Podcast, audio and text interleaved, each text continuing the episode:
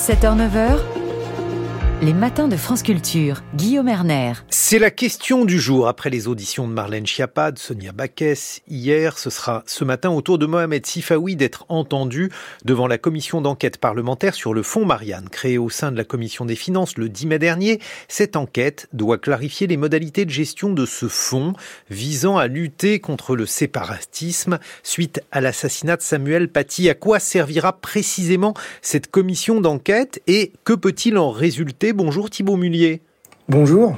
Vous êtes maître de conférence en droit public à l'université de Paris-Nanterre. Alors, qui peut impulser la création d'une telle commission d'enquête, une commission d'enquête parlementaire? Alors, une commission d'enquête parlementaire, c'est euh, une, une, possibilité qui est euh, donnée euh, aux différents parlementaires de contrôler, selon une modalité particulière, l'action du gouvernement. De fait, une commission d'enquête parlementaire, elle peut être soit créée au, par le Sénat, par les sénateurs, soit par les députés. Et ce, cette création, elle est décidée donc en interne, si je puis dire il n'y a pas d'immixtion, bien sûr, du, du pouvoir exécutif. Et euh, elle est adoptée par une résolution avec euh, euh, entre sénateurs ou entre députés. Et elle a une, une une, il y, a, il y, a, certaines spécificités depuis un certain nombre d'années, et notamment, alors c'était antérieur à, à, 2008, mais depuis 2008, euh, les commissions d'enquête parlementaire, à l'issue d'une révision constitutionnelle, ont été constitutionnalisées au titre de l'article 51-2 de la Constitution. Et euh, il y a notamment quelque chose, enfin, ce qu'on appelle un droit de tirage qui euh, garantit. Alors, il faut satisfaire des conditions de recevabilité, mais en, pratique, c'est c'est mhm. assez souple. Eh bien, les oppositions et les groupes minoritaires ont aussi un, un droit de, de, de discuter une résolution qui portera sur la création euh, d'une commission d'enquête parlementaire. alors, qu'est-ce qu'elle fait donc euh, cette commission d'enquête parlementaire? Alors, elle fait des auditions, par exemple. On, l'a vu hier. Sur quelle base? À quoi servent-elles ces auditions, Thibault Mullier? Alors, euh, étant donné que le, Parlement, de manière générale, a une, prérogative de contrôle de l'action gouvernementale au titre de l'article 24 de la Constitution, les commissions d'enquête parlementaires, elles sont là pour recueillir, euh, grosso modo, des éléments d'information sur des faits précis, alors qui peuvent concerner la gestion d'un service public, une entreprise nationale ou des questions de société, et euh, on pourrait intégrer euh, la question du, fonds Marianne euh, ici. Et les commissions d'enquête, elles ont euh, quelque chose de particulier par rapport à d'autres modalités de contrôle, que ce soit des, missions d'information euh, sans ces prérogatives ou les questions au gouvernement, qui sont aussi une façon de contrôler. Elles ont des pouvoirs particuliers eh bien de, de convoquer pour une audition et si vous ne vous présentez pas, eh bien vous êtes susceptible de poursuite. De euh, donc d'auditionner des personnalités euh, qui euh, euh eh bien sont auditionnées sous serment.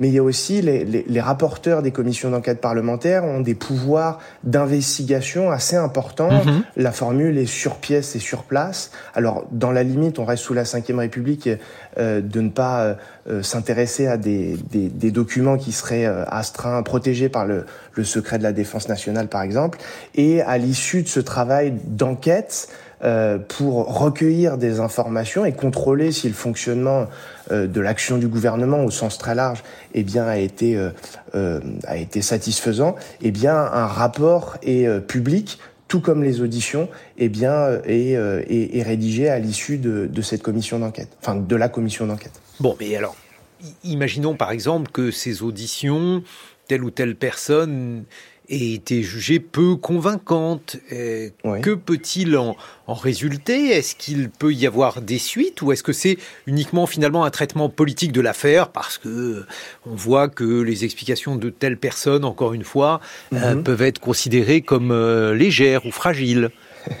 Alors là, il y a, y, a, y a, deux, euh, enfin, il y, a, y a deux éléments à donner. Un que je vais écarter assez vite, mais euh, euh, tout ce qui serait susceptible d'être qualifié euh, comme une, une, une incrimination, euh, typiquement un faux témoignage, là pourrait amener à un certain nombre d'incriminations. je pense, bien sûr. Euh, à la situation de Madame Le Pen pour une autre commission d'enquête sur les ingérences étrangères. Mais par contre, par exemple, si elle a menti, Madame Le Pen, là, euh, il peut y avoir des suites judiciaires. Absolument, il peut y avoir des, des poursuites pour faux témoignages. En revanche, si bon, mais il y a des choses qui sont moins tranchées. On peut dire, par exemple, c'est pas ma faute, c'est celle de telle autre personne. Une faute, euh, appeler quelqu'un en responsabilité, c'est plus compliqué que cela. Thibault Mullier, alors là, c'est dur euh, de prouver qu'il y a eu mensonge. Ça peut être un point de vue. Alors là, qu'est-ce qui se passe? Là, c'est de l'ordre du politique, c'est l'autre volet de la réponse. Alors une commission d'enquête, elle n'a pas le pouvoir de, de, de, destituer, si je puis dire, ou de censurer mmh. individuellement tel ou tel membre du gouvernement ou d'une administration, mais euh, l'investigation qu'il va y avoir et euh, les conclusions qui peuvent être apportées, ou ne serait-ce que euh, la pression politique qu'il peut y avoir, les auditions étant publiques par principe, eh bien, on voit hier que Madame Chiappa n'a pas vraiment convaincu, si, si j'ai bien compris, les membres de la commission.